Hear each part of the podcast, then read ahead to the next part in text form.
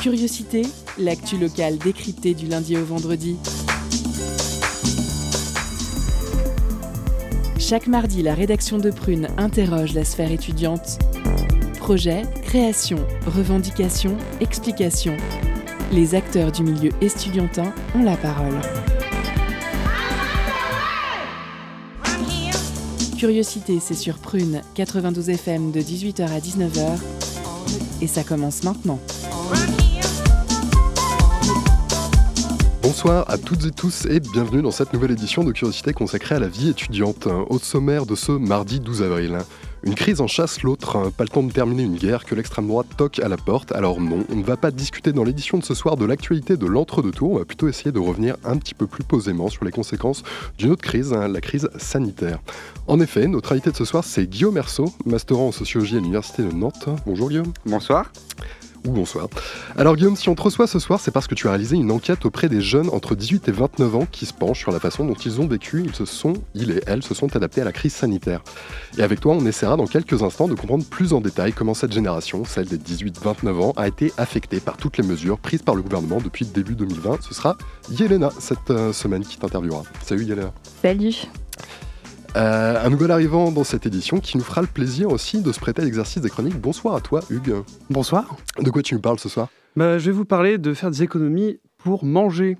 Ça sera entre l'entretien et le focus. D'ailleurs, en complément de cet entretien, on vous présentera le club Bien-être, nouvellement créé de Nantes Université.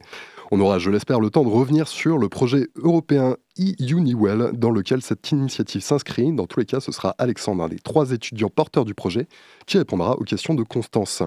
Comme chaque semaine, enfin, la FRAP, Fédération des radios associatives des Pays de la Loire, vous fait découvrir une initiative locale en allant questionner vient de un de ses 11 micros, un ou une de ses acteurs et actrices. Cette semaine, Gwenaël Nicolas de Graffiti Urban Radio est allé rencontrer Marie-19, créatrice de Croix Bâton Croix, pour nous parler de tissage artisanage en Vendée.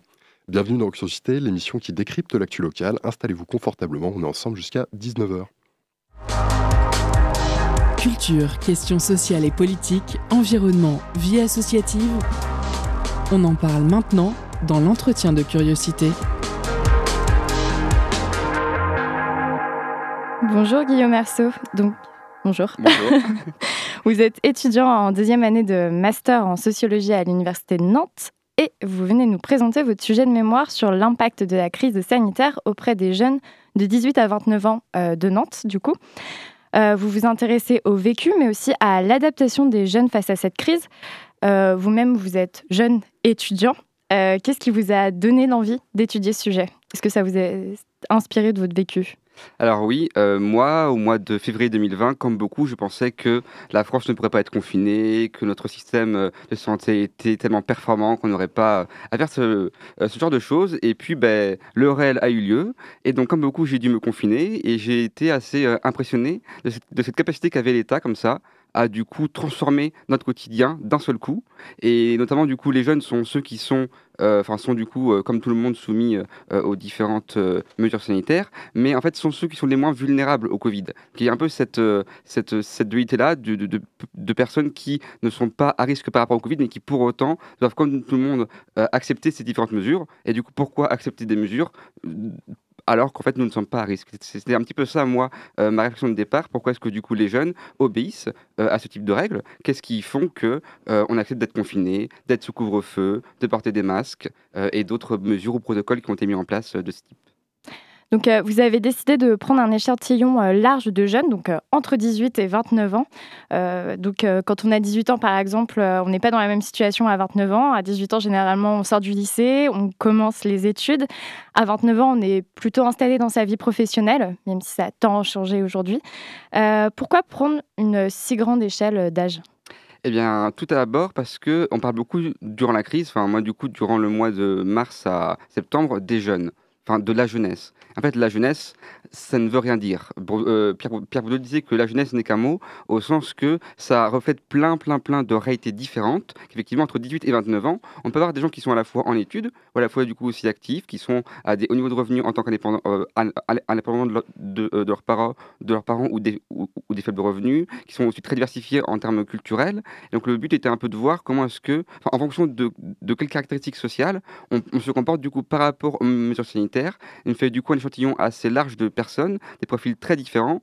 J'aurais pu faire que sur les étudiants. Ça me semblait peut-être un, peu réducteur de se concentrer que sur la condition étudiante. Et les étudiants ont été beaucoup aussi étudiés, ont été beaucoup discutés dans les médias. Il y a eu durant le mois de mars, euh, enfin au début de l'année 2021, un discours médiatique par rapport aux étudiants qui du coup avaient du mal à, vivre la période actuelle. Et en fait, du coup, souvent on oublie beaucoup les jeunes actifs euh, qui aient du coup 20 ans ou même du coup 26 ans. Et aussi un, un peu voir leur, leur réalité à, à eux, comment est-ce qu'ils ont vécu cette crise sanitaire en tant que jeunes, mais pas du coup étudiants.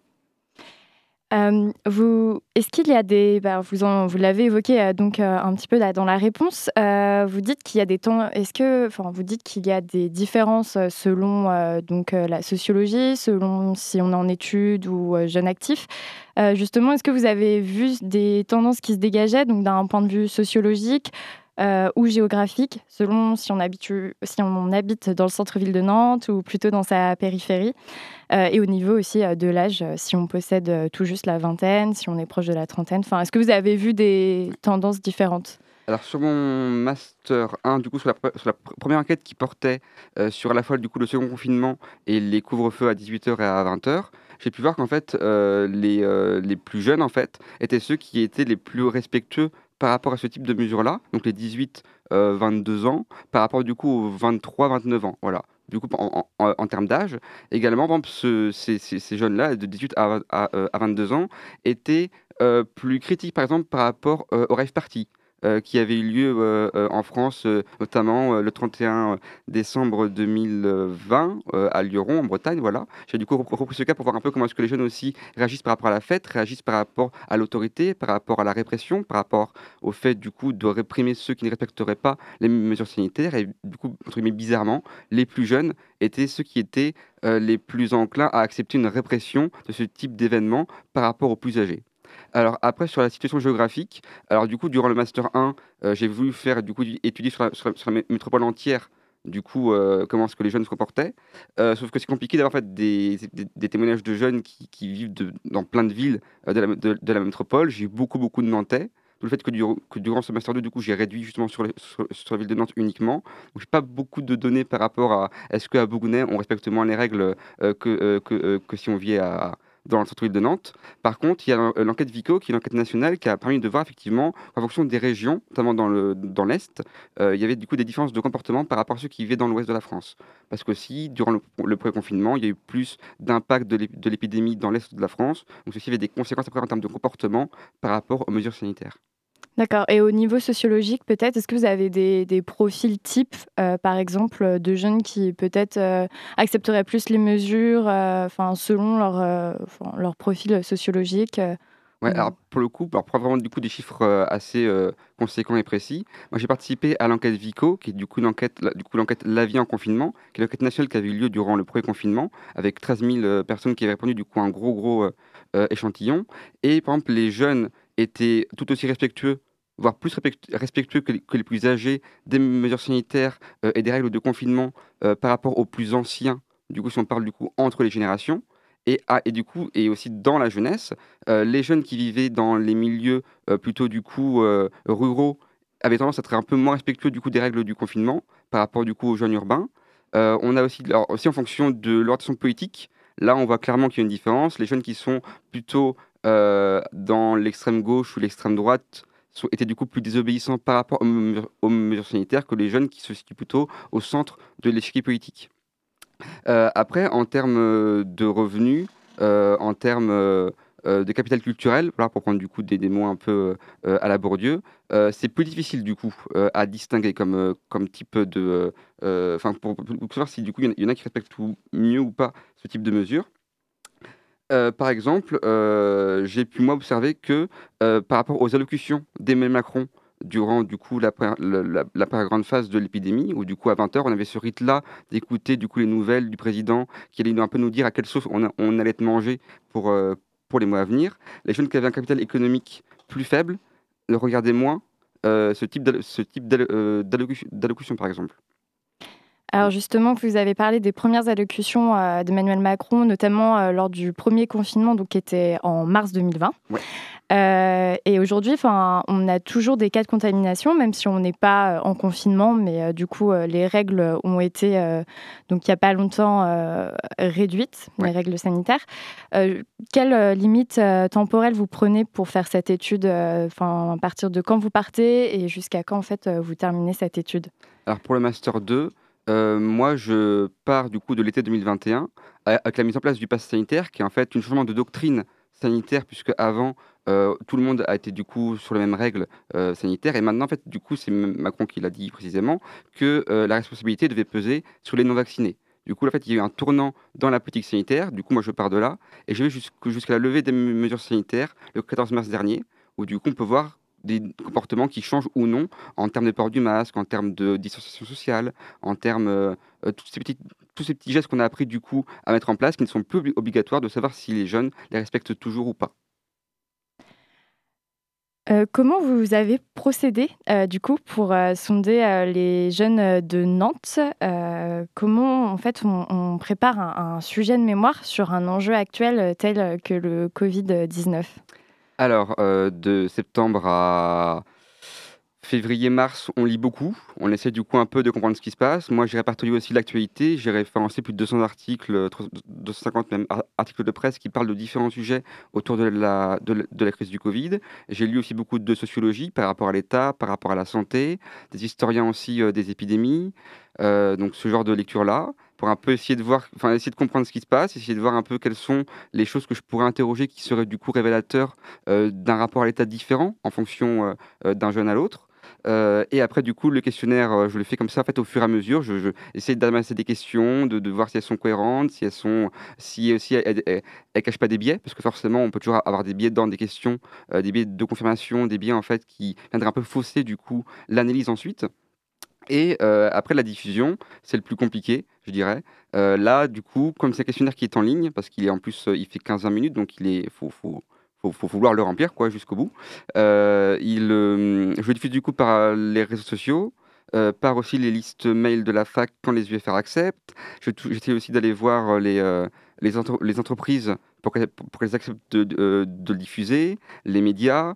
Enfin, j'essaie d'avoir plein de supports de diffusion très très divers afin de pouvoir toucher un maximum de jeunes, ce qui n'est pas évident puisque en fait, surtout, juste rapidement, là j'en suis au point en fait où du coup j'ai beaucoup d'étudiants qui ont euh, qui ont répondu, beaucoup d'étudiantes aussi, mais du coup des jeunes actifs c'est plus compliqué à toucher par mes réseaux personnels, euh, aussi des jeunes plutôt de droite j'en ai moins que des jeunes de gauche, euh, j'ai aussi moins de jeunes qui vivent dans les quartiers populaires de Nantes qu'au centre-ville ou alors, ou alors à Nantes-Nord, qui sont du coup des quartiers plutôt étudiants. Voilà. Donc, du coup, tous ces, toutes ces parties-là de la population qu'il faut que j'arrive à toucher euh, mais c'est ce qui est, du coup le plus compliqué. Euh, on va faire du coup une première pause dans le sujet de ce soir euh, sur du coup les effets du confinement pendant la crise sanitaire avec un premier titre. Hein. Celui-ci c'est 21 Savage de 4L et c'est tout de suite sur Prune 92 FM. Solid, nigga. Real street, nigga. 100%, 110%. Ain't no cut on this shit, nigga. This shit blue magic, nigga. Like Frank Lucas, nigga, on God.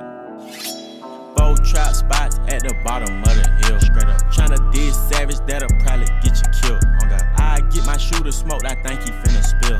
The beans, I got eggs, dog, 75 cent a pill. Tez took a 15, finna come back on the pill. Pop took 19, 4, he was 19, made me shut a till. Up on my own, no cosigns, I was still. I swear I went like six time platinum before I signed my deal. We used to cut Mac 90s for they made them Drakes. I'm so slaughter gang, I'm a nut on her face. Captain save a hoe, you might get shot in your cake. Oh God. Niggas drop a mixtape, then they tattoo their face. Niggas drop an album, then pretend to be gangsta. Imaginary hood, you gon' make it up, ain't you? He done made up dead homies, man, this nigga a prankster. I got niggas down the road for a flock, they'll shank you. Give me head in a brand new car. Yeah. Hit her from the back, need Geico. She got fat cause the nigga made her stay in the house, so I got the bitch lipo. Run around town with a Glock, but if it's a hit, I'ma use my rifle. Oh you can ask all the ops, niggas know 4L gang go psycho. Cap ass, rap ass, battery in a back ass. You know you ain't built like that. Playing, get your ass smashed. All black ski mask, pull up on your street fast. Body bag a nigga ass, trap ass, scrap ass. No time for the yap ass. Get a nigga clap ass. Zone six, ride around with it in my lap ass. Leave Leave your man brain in your motherfucking lap, ass nigga.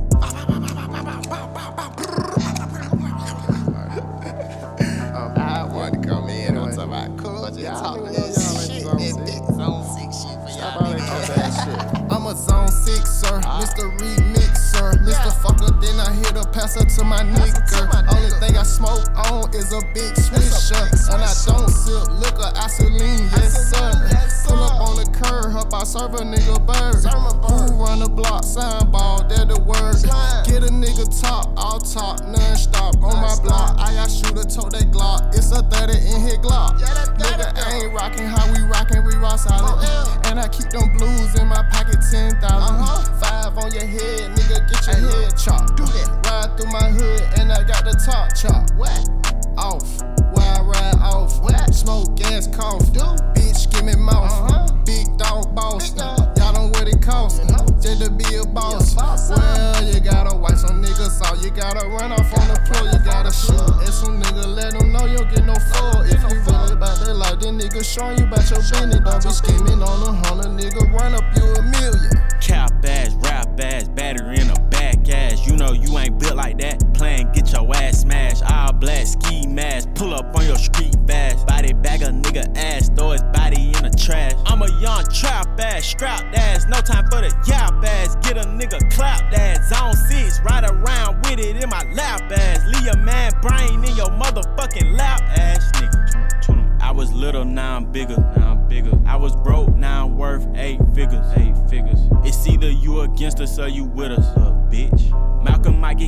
in the middle.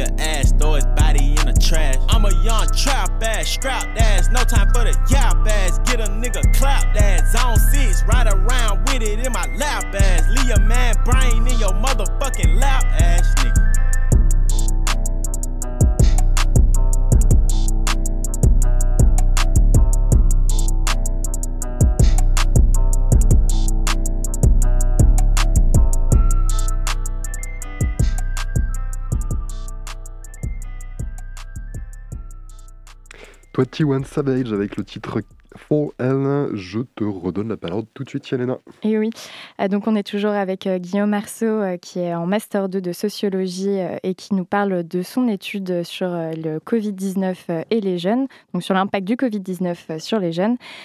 Et donc euh, on parlait euh, juste avant euh, la musique, tu as soumis donc ces jeunes à un questionnaire. Dans, ce questionnaire, tu t'intéresses aussi à la gestion de la crise sanitaire par l'État et aux réactions des jeunes face à ces règles imposées. Au point actuel euh, donc, euh, de votre euh, recherche, qu'est-ce que vous pouvez nous dire là-dessus? Est-ce que, de manière globale, les mesures imposées par l'État, comme le confinement, les attestations de sortie, les couvre-feux ou encore le port du masque, ont été plutôt bien respectées par les jeunes? Alors, si l'on prend le premier confinement, il a du coup été plutôt- vraiment plutôt glo- globa- globalement respecté. Le second confinement, pour le coup, moi j'ai pu voir qu'il y a effectivement un peu de relâchement. Euh, en fait, il y a des sociologues qui, ont un peu catégorisé du coup le type de comportement entre euh, conformistes, euh, sauf exception, du coup, des gens qui parfois du coup dérogent aux règles, mais pas très souvent, réfractaires et rebelles. Et du, moi, du coup, j'ai pu, reprendre ces, euh, ces, catégories-là dans mon étude. Il y a de plus en plus de rebelles entre le premier et le second confinement, de ce que j'ai pu en voir moi, moi du coup personnellement par rapport à mes enquêtes. Je peux aussi, par exemple, durant les couvre-feux, je vais aussi interroger si les gens avaient pu voir des amis, parce qu'en théorie, en couvre-feu, on ne devait voir personne, on devait du coup être chez nous à 18h ou 20h, ça, ça dépendait des, fois. Et du coup, 60 60 63% euh, des, jeunes du coup, que j'ai enquêtés indiquent avoir passé au moins une soirée avec des amis durant du coup les couvre-feux. Euh, on peut aussi voir que euh, sur le rapport un peu à l'État, aux mesures sanitaires, 50% indiquent que la prise de conscience du gouvernement s'est faite du coup en mars et pas avant. Du coup, un, décalage des pouvoirs publics par rapport à la prise de conscience de, l'arrivée du Covid et de, et de l'épidémie au début de l'année 2020.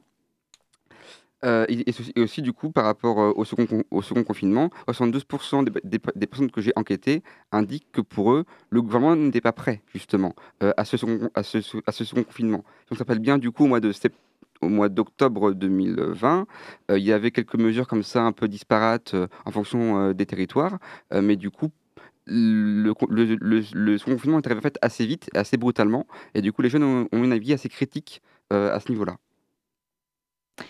Euh, est-ce que vous avez pu confronter un petit peu euh, donc, euh, donc, cette réaction des jeunes par rapport au reste de la population, notamment sur le respect des mesures sanitaires Si vous avez pu le confronter au, reste de la population, peut-être plus âgée Ouais, alors ça du coup c'est une des limites pour moi de, mon enquête de master, c'est que comme je j'interroge que les jeunes, je ne peux pas forcément savoir par rapport aux autres personne euh, ce qu'ils en pensent. Par contre, il y a euh, euh, un livre qui est sorti, Jeunesse d'une crise à l'autre, de Yael Ansalem et Laurent Lardeux, où en fait, ils reprennent une étude du CREDOC, qui est un institut de, de, recherche, et qui montre qu'en fait, les jeunes considèrent davantage que les plus de 65 ans le fait que l'État soit responsable de la propagation du virus, par exemple. Donc effectivement, on voit qu'entre les générations, il y a des différences de perception de, la, de cette gestion de, de crise sanitaire et qu'a priori, du coup, les jeunes seraient, un peu, seraient légèrement plus euh, critiques envers l'État, envers les pouvoirs publics par rapport à cette gestion. Euh, quelle euh, mesure a, été jugée la plus utile et pour les jeunes? Je ne sais pas si vous avez cette donnée-là dans votre recherche. Alors, par exemple, le port du masque dans les lieux clos euh, lors du enfin sur la période du coup euh, euh, de septembre 2020 jusqu'à mars 2021 était globalement accepté à 92% par exemple. Par contre, le port du masque en extérieur, pour le coup, était critiqué à 50%, à 52%. Donc on voit effectivement que les controverses aussi qu'il y a dans le débat public en général se répercutent aussi sur les jeunes et qu'il y a aussi une critique par rapport à comment est-ce qu'on peut ou pas obliger les gens à porter un masque, dans quelles conditions, si c'est pertinent ou non. Donc ça, c'est du coup des exemples, effectivement, les jeunes ont pu être, euh, être, être critiques. Euh, pour autant, euh, moi, j'ai posé la question de, savoir si le, second confinement aurait dû être, plus strict que le premier. Puisqu'entre le premier et le second, on a eu un allègement sur, la distance pour, sortir de, de, chez soi, sur les commerces ouverts ou pas. Et 60% du coup des jeunes que j'ai interrogés, moi, pensaient que le second confinement aurait dû être plus strict comme le premier. Donc il y a un peu cette ambivalence entre euh, si le cadre est clair et légitime, on, veut, on, accepte du coup qu'il y ait ce type euh, de restriction des libertés, mais pour des mesures type port du masque en extérieur, là pour le coup, il y a des vraies critiques, une vraie interrogation sur la pertinence de ce type de mesures. Alors pour faire un petit peu le lien euh, avec ma précédente question, donc il y a eu beaucoup de réticences en ce qui concerne le pass sanitaire et la vaccination au sein de la population. on a pu voir notamment de nombreuses manifestations cet été. Euh, est-ce que euh, cette réticence, vous avez pu euh, la ressentir en, grand nombre chez les jeunes de votre enquête? Alors ça, du coup, c'est pour le, questionnaire qui, qui, est actuellement en diffusion. Donc c'est compliqué de donner comme ça des, des, chiffres très précis. en tout cas, en termes de vaccination, la seconde dose a été à 90% faite chez les jeunes. La troisième dose, c'est un petit peu moins, 70-80% qui euh, des jeunes qui l'ont euh, fait. Euh, donc la vaccination, qui moi, en tout cas dans mon enquête de master 1, était pas du tout évidente pour les jeunes. Il n'y avait que 40% des jeunes que j'ai que, interrogés qui disaient vouloir se faire vacciner du coup au mois de mars 2020. T1 pardon. et du coup, pour autant, ils, ils, se sont fait massivement vacciner. Donc, il y a aussi la question de pourquoi est-ce qu'on voulait se faire vacciner, effectivement, la question d'avoir un pass sanitaire ressort très très très fortement dans les raisons qui ont poussé les jeunes euh, à se faire vacciner. On a aussi beaucoup parlé euh, de l'impact économique euh, du Covid sur les jeunes. donc, de manière globale, alors je vais sortir un peu des chiffres. Le taux d'emploi des moins de 30 ans a diminué de 1,7 points pendant le Covid, donc c'est des chiffres de l'INSEE. parmi les étudiantes et les étudiants, on a aussi vu de longues files d'attente pour notamment la distribution alimentaire. Sur les répercussions de la crise au niveau économique, est-ce que c'est une inquiétude que vous avez pu relever, vous, dans votre enquête?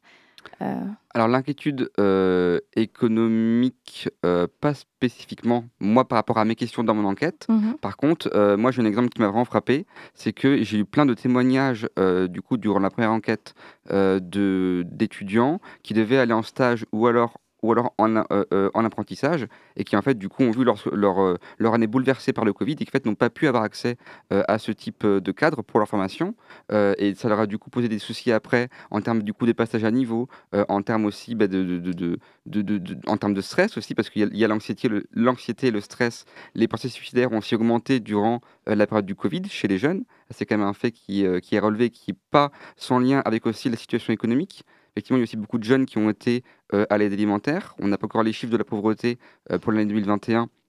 Mais en tout cas, on voit qu'il y a vraiment un effet Covid sur la manière euh, dont les jeunes ont pu vivre économiquement ce- ce- ce- cette situation. Et aussi, dans, le, dans, dans le livre que je, que je citais, le fait que les solidarités familiales ont été aussi beaucoup renforcées. Euh, les jeunes qui ont les moins de moyens économiques ont dû parfois euh, retourner du coup chez leurs parents, ont dû, aussi demander de l'aide à leurs parents.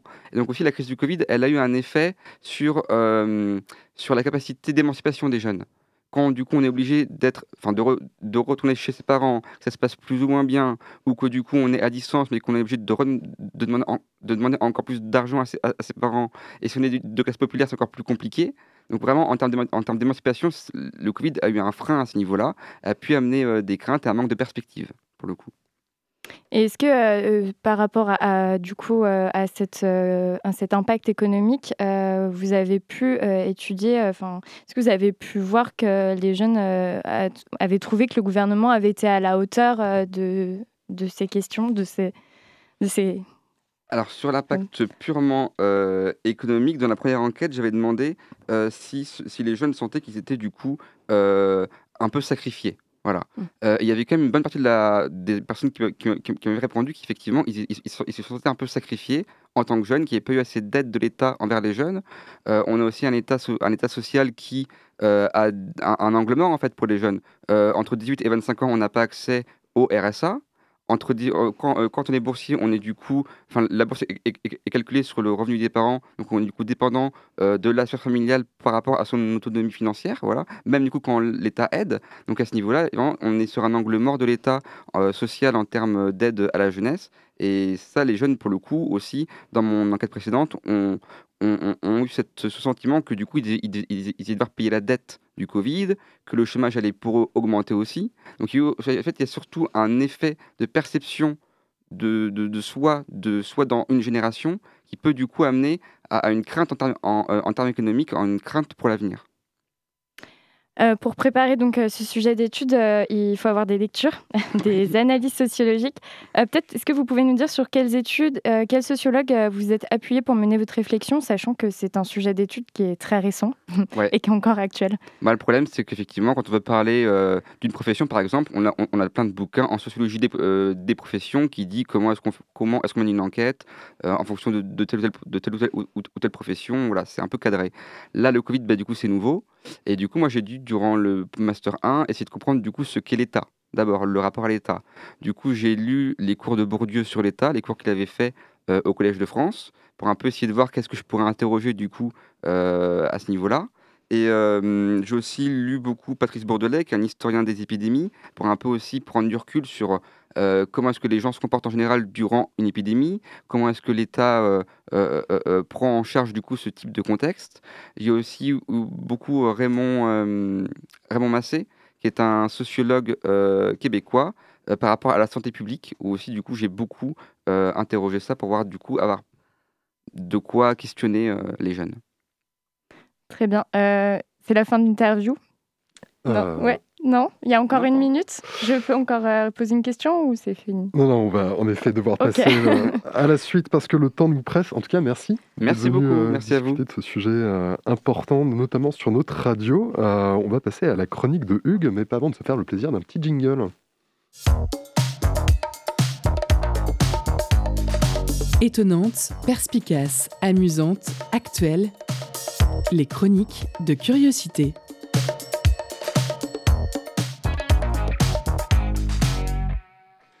Pour une première chronique, il me doit d'arriver en bon prince, et la valeur sûre quand on est invité, c'est d'offrir de la bouffe.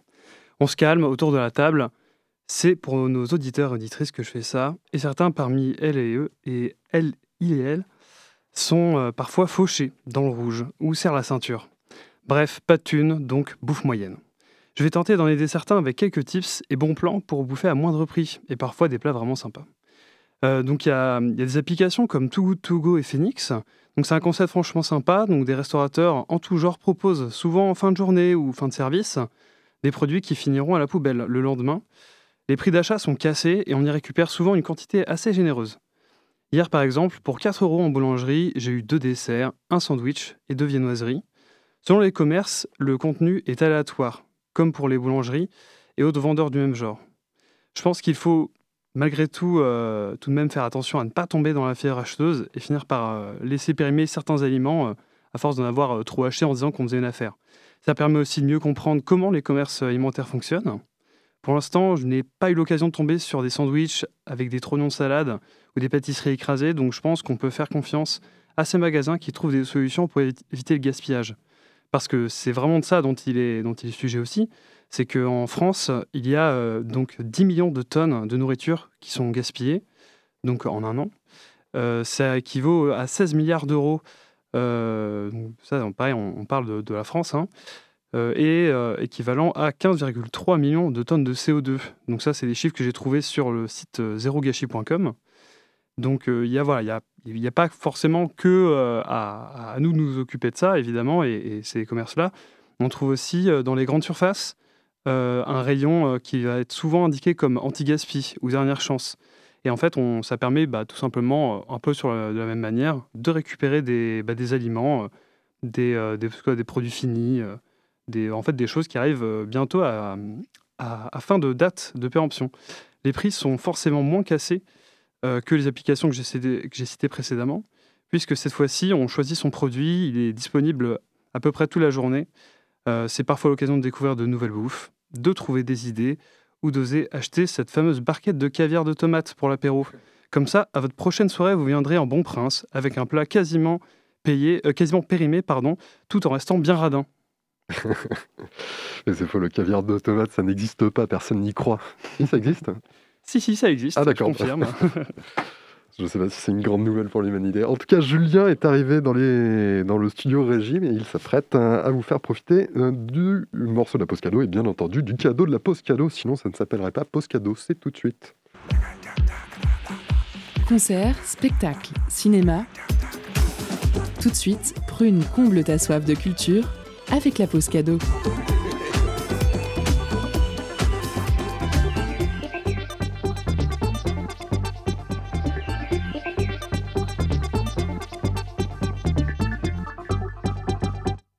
Ce soir, Prune vous fait gagner des places pour le concert de Pigments and the Clarinet Choir, jeudi soir à 21h au Panonica. Un sextet afropéen qui met en valeur les textes du slammer Nina Kibwanda à travers des instrumentales jazzy saupoudrées de beatbox. Un concert slamé intense fusionnant poésie et performance musicale à base de clavier, de basse et de beatbox, sans oublier bien sûr la section de clarinette. Alors envoyez orchestre pour remporter vos places. Orchestre en message direct sur l'Instagram de Prune. Je vous laisse en musique avec Pour que tout soit en tout, tiré de leur dernier album. Pour que tout soit en tout, recrée le rêve du dormeur éveillé, jour après jour, pierre à pierre projeté, à partir de la première posée, de main de maître d'œuvre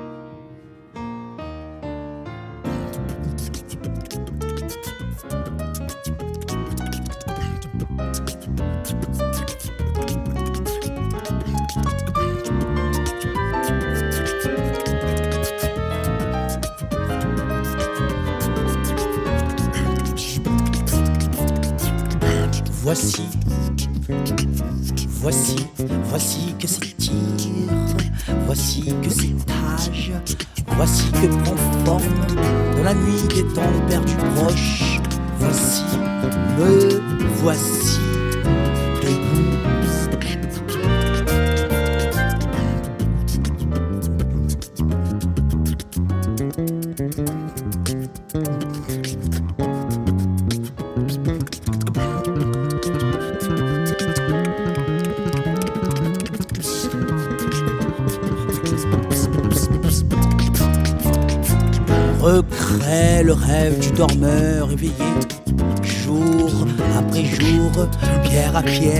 pierre projetée, à partir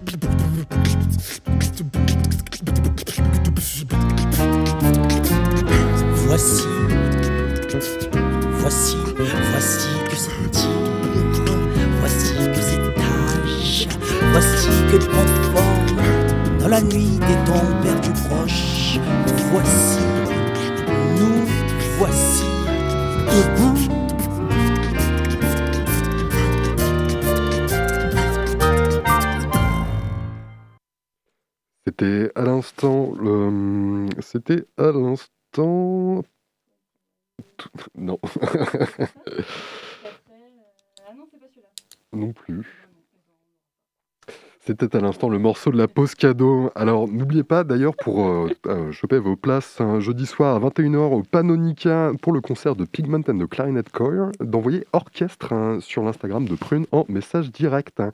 Tout de suite on va passer au focus qui ce soir est réalisé par Constance. hein. On y va tout de suite après un jingle de condense. Focus sur une initiative, un événement, un engagement. C'est le zoom de la rédaction.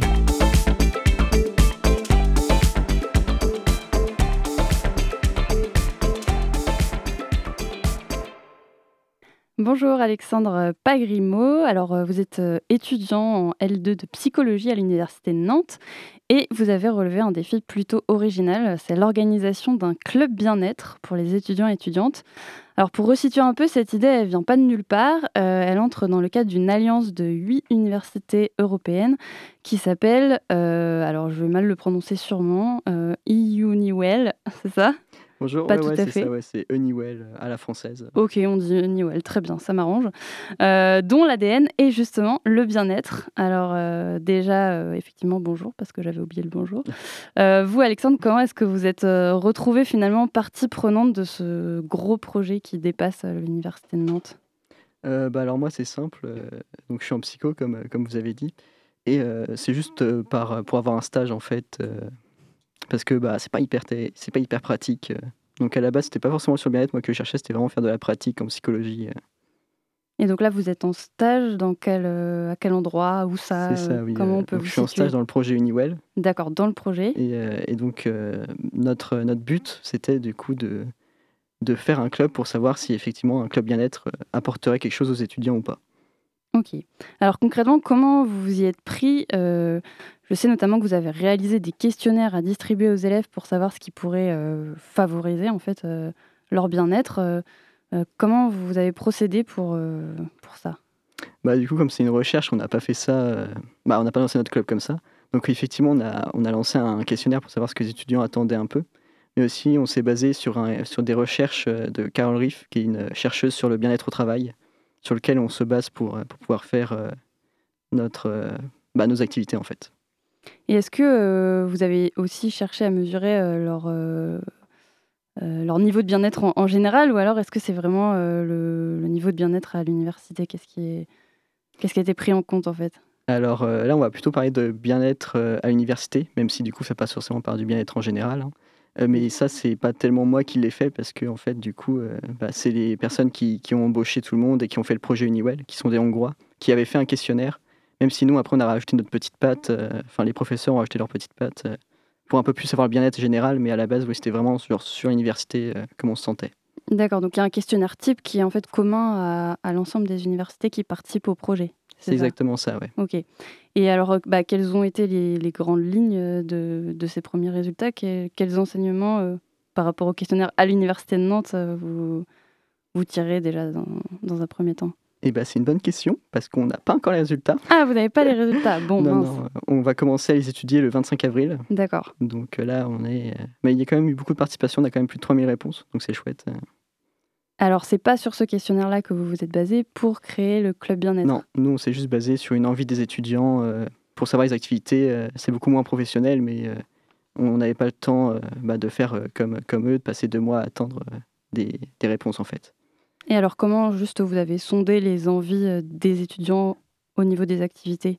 Donc on a repéré des activités phares, que ce soit le besoin social, donc parler, échanger, des activités plutôt artistiques ou des activités de, de sport. Donc ce qui est beaucoup ressorti, c'est ça, c'est de vouloir aider les gens en humanitaire. Donc sur ça, on peut malheureusement pas trop aider. Mais euh, le besoin social euh, et le besoin de faire du sport, ça, on a pu aider un peu. euh. Alors, c'est Ouais. ressorti à quel niveau, du coup, vu que vous n'avez pas les résultats de- du Euh, ça, sondage du coup, ça c'est un questionnaire qu'on a fait à côté. Donc c'est pas vraiment un questionnaire, c'est plus une enquête de, de qu'est-ce que les gens aimeraient faire, qu'est-ce qui leur manque à Nantes en fait. Donc on peut pas parler de questionnaire parce que c'est pas etc. C'est pas le questionnaire officiel des Non. universités, c'est votre questionnaire à vous à l'université. Ok, alors aujourd'hui les, les activités justement ont commencé. Euh, Prune y a d'ailleurs participé pour être euh, tout à fait transparent euh, via un atelier autour des chroniques musicales. Est-ce qu'il y a eu d'autres ateliers? Qu'est-ce qui s'est passé pour, pour le moment? Oui, oui, complètement. Donc, on a fait des activités avec euh, d'autres associations, parce que notre but, c'est aussi de présenter aux étudiants euh, d'autres associations. Donc, effectivement, il y a eu Prune, il y a eu euh, Nantes Quidditch, avec qui on a pu faire un peu de sport. Et là, je suis encore en train de, de voir avec d'autres personnes, parce que bah, l'année scolaire n'est pas finie, donc on a encore espoir de pouvoir faire d'autres activités. Et autrement, nous, à côté, on a fait un peu de choses aussi. Euh, on a eu des discussions euh, autour de, de sujets ou, euh, ou des découvertes artistiques. On a fait deux, trois séances de peinture entre étudiants. Mais bon, le but principal, nous, quand c'est nos séances, c'est vraiment de mettre un cadre sympa pour pouvoir se rencontrer et pouvoir discuter. Quoi. Et pour l'instant, ça fonctionne? Pour l'instant, il y a quand même monde une est dizaine de personnes, ouais, ça a l'air. Ils reviennent, donc j'imagine. Ok. Alors, euh, bah, on en parlait au, au tout début, c'est un club à, à visée scientifique à la, à la fin, euh, lui aussi. Euh, vous allez étudier l'impact de ce club en lui-même ou c'est pas quelque chose qui, qui est Alors, normalement, oui. Mais encore une fois, ça ne dépend pas de moi, ça va dépendre des, des personnes hongroises. Mais dans l'idée, oui, oui, c'est un avant-après club, savoir si justement, bah, est-ce que le club a, a lieu d'être ou pas. Et Est-ce qu'il y a des, des chercheurs, chercheuses qui, qui travaillent aussi autour de ce club à l'Université de Nantes ou... Euh, bah, du coup, ça va être les questionnaires, donc oui, on va, on va travailler avec eux sur ça. euh, c'est vraiment, oui, savoir. euh, bah, en fait, c'est tout le lieu de la recherche, là, c'est vraiment savoir du coup si le club a un effet ou pas sur le bien-être des étudiants. Et alors, bah, justement, c'est un peu vaste comme question, mais est-ce que vous aussi vous vous êtes demandé comment on, on mesure le bien-être? Enfin, En fait, c'est pas quelque chose qui est, diffi- qui est facilement chiffrable ou mesurable. Euh, non, Euh, c'est clair. Est-ce que vous l'avez défini à un moment, ce- cette histoire de bien-être Bah ou- alors ouais, bah, le bien-être du coup, euh, on n'a pas créé une définition, hein, c'est ce que je disais. Oui. On a, on a créé, euh, enfin on a créé, on a pris le questionnaire de Carol Riff, donc qui a une définition toute faite du bonheur. où je pourrais pas vous reciter toutes les toutes les parties malheureusement, mais mais oui, oui, du coup on se base sur ça pour avancer. Ok. Et est-ce que, ben, justement, avant d'accéder vous à ce projet, à ce stage d'abord et puis à ce projet, est-ce que euh, bien-être et université, c'était des termes euh, qui étaient liés dans, votre tête ou pas spécialement? Euh, moi pas spécialement parce qu'en fait je suis une heure de route de l'université, donc j'ai aucune grande attache dans l'université même en fait. Moi je viens, je fais mes cours, je vois des potes à côté et je repars. Et alors, est-ce que à travers ce projet, ça Oui, bah a oui, pu aider ou oui. vous pas obligé de dire oui hein? Non, non, Oui, non. maintenant, je suis trop heureux. Non, non, non, mais ouais, bah, c'est clair que le midi, euh, savoir qu'on va rejoindre du monde et tout, on s'est fait un petit groupe d'amis, euh, on est une petite dizaine, mais du coup c'est hyper sympa, euh, on se connaît un peu tous, puis on commence à faire des trucs à côté, du coup. Et alors, quand on va sur, euh, sur différents sites d'université, euh, on voit qu'il y a parfois des ateliers gratuits, justement, un peu étiquetés bien-être, euh, qui prennent des formes un peu peut-être clichés. Enfin, en tout cas, il y a sophro, euh, yoga, méditation. Est-ce que c'est des choses qui existent euh, déjà à l'université? Et est-ce que de votre côté, il y avait euh, l'idée de proposer autre chose, justement, ou pas du tout? Alors, si, si, il y a. Alors, je ne saurais plus dire quelle association, mais il y a bien quelque chose qui fait de la sophrologie. On espère pouvoir faire quelque chose avec eux d'ailleurs, s'ils nous écoutent. mais non, non, sinon, ouais, c'était vraiment histoire de changer de que yoga, que sophro, vraiment d'avoir un point de vue psychologique sur qu'est-ce que c'est que le bien-être et comment on pourrait jouer dessus euh, d'une manière un peu différente.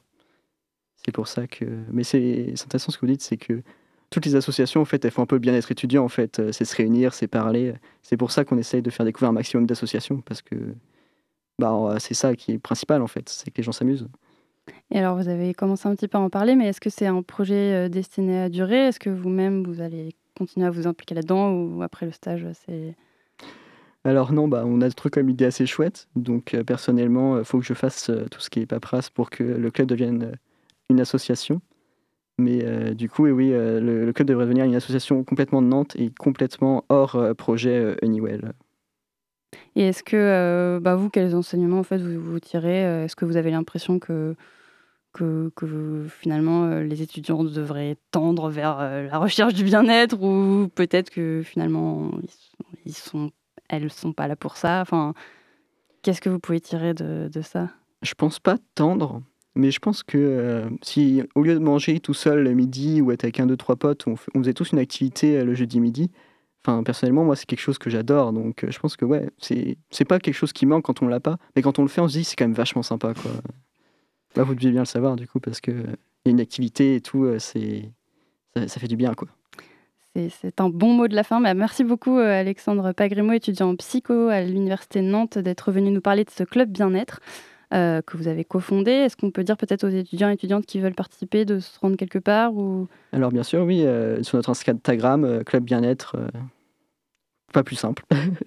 eh bien, très bien. On va passer tout de suite à la dernière séquence de notre émission, mais avant, une dernière courte pause avec Injury Reserve New Hawaii, tout de suite sur Prune. I've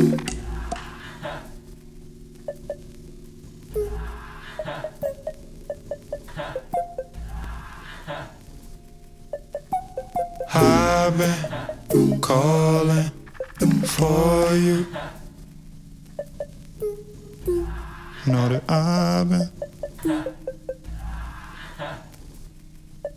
Know that I've been on your mind some time. It's one of the things you can't deny. And you know it's sweeter than the previous time. I'm just trying to get it right. Cause I know that I've been on your mind some time. It's one of the things you may not like. While I'm just coasting up in New Hawaii. I'm in deeper than I thought I might. Know that I've been on your mind some time. It's one of the things you can't deny. And you know it's sweeter than the previous time.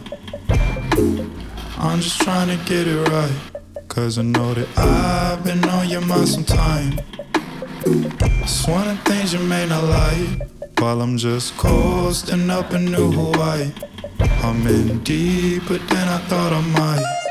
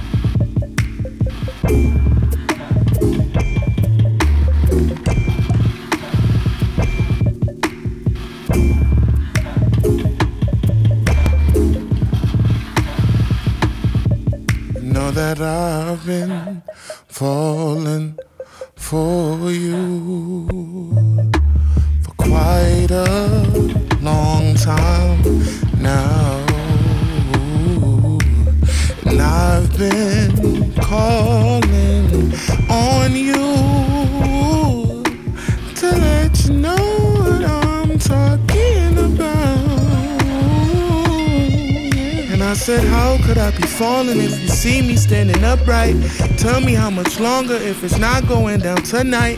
Don't know how to call it when I'm asked about my love life. All these questions got me uptight. Now I'm all up in my bag, and in this bag there is no sunlight. The dark is not a habitat for me, cause I'm a sunshine. Thinking about somebody who ain't thought about me one time. You say you love me too, a bitch, act like it sometimes. You got me feeling shit that I ain't felt before. You got me saying shit that I ain't said before. Well, I said it to my mom, I said it to my dad. I said it to some friends, but I don't mean like that. I put all my bread on us if I had to bid. You got me in my head, Picasso and our kids. Like, would they get your eyes? Would they get my nose? Maybe I have it backwards, I don't know, who knows? Maybe they can dance, maybe they can rap. Or maybe be a doctor, nothing like they dad. And maybe by then technology could choose all that. But I wouldn't do that shit, I love just what we have. Edge of my bed, wondering why I deserve this. Back in my head, Picasso and our kids. Hoping they more of you and all this love you give. Hoping they meet someone that make them feel like this.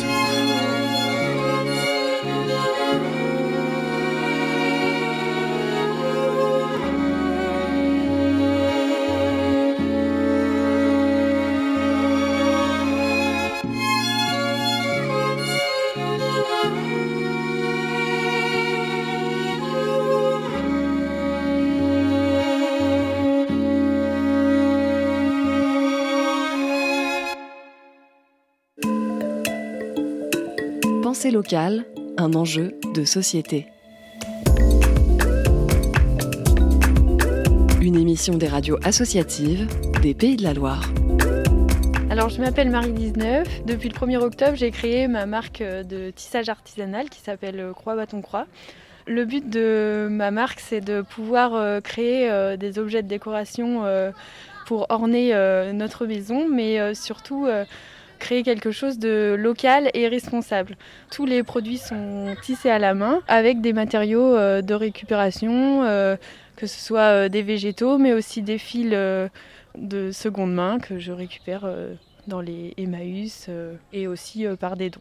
Pourquoi pour vous l'industrie du textile doit se recentrer sur un mouvement plus local? Parce que malheureusement, euh, l'industrie du textile, euh, en fait, euh, en fonction de la spécialité, par exemple en Inde, on va avoir beaucoup de broderies, en Italie, on va avoir toutes les filatures. Alors c'est vrai, c'est très bien, il y, y, a des spécialités par pays, mais à l'échelle mondiale.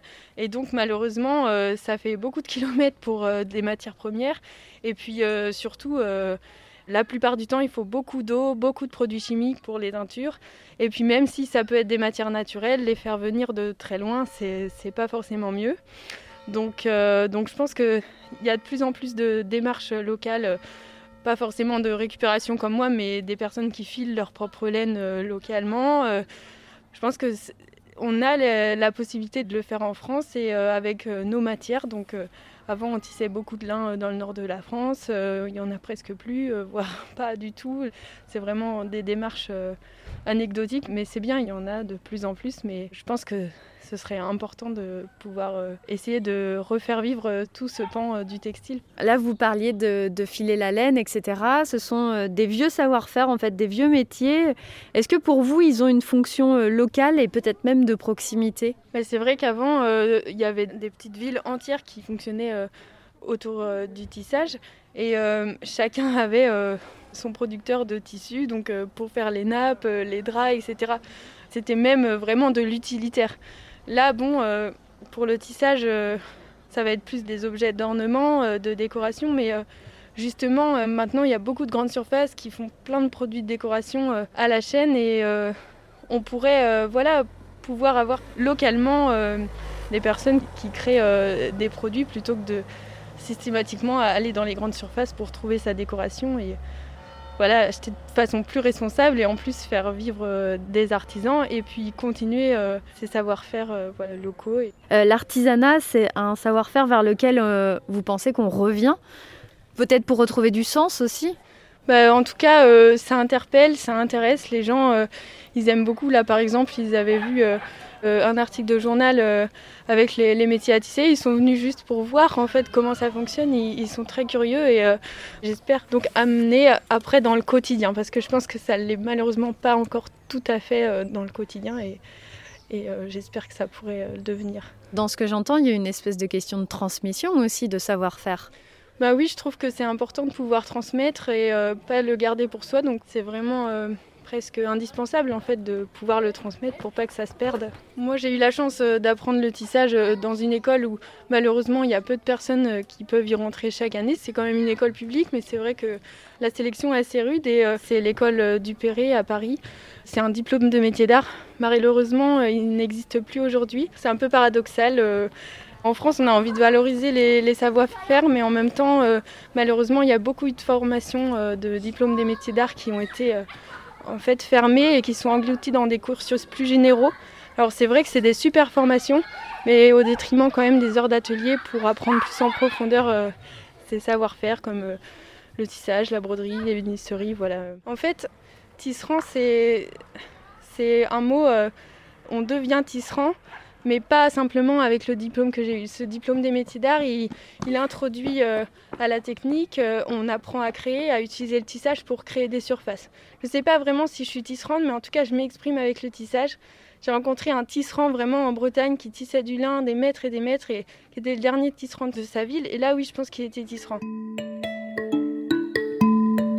C'était Pensée locale, un enjeu de société une émission de La Frappe, la Fédération des radios associatives en Pays de la Loire.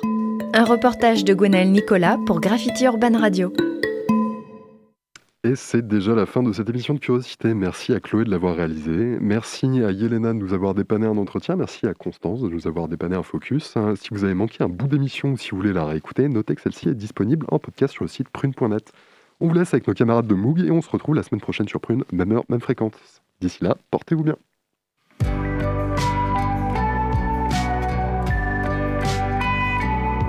Pour écouter ou réécouter Curiosité, rendez-vous sur le www.prune.net.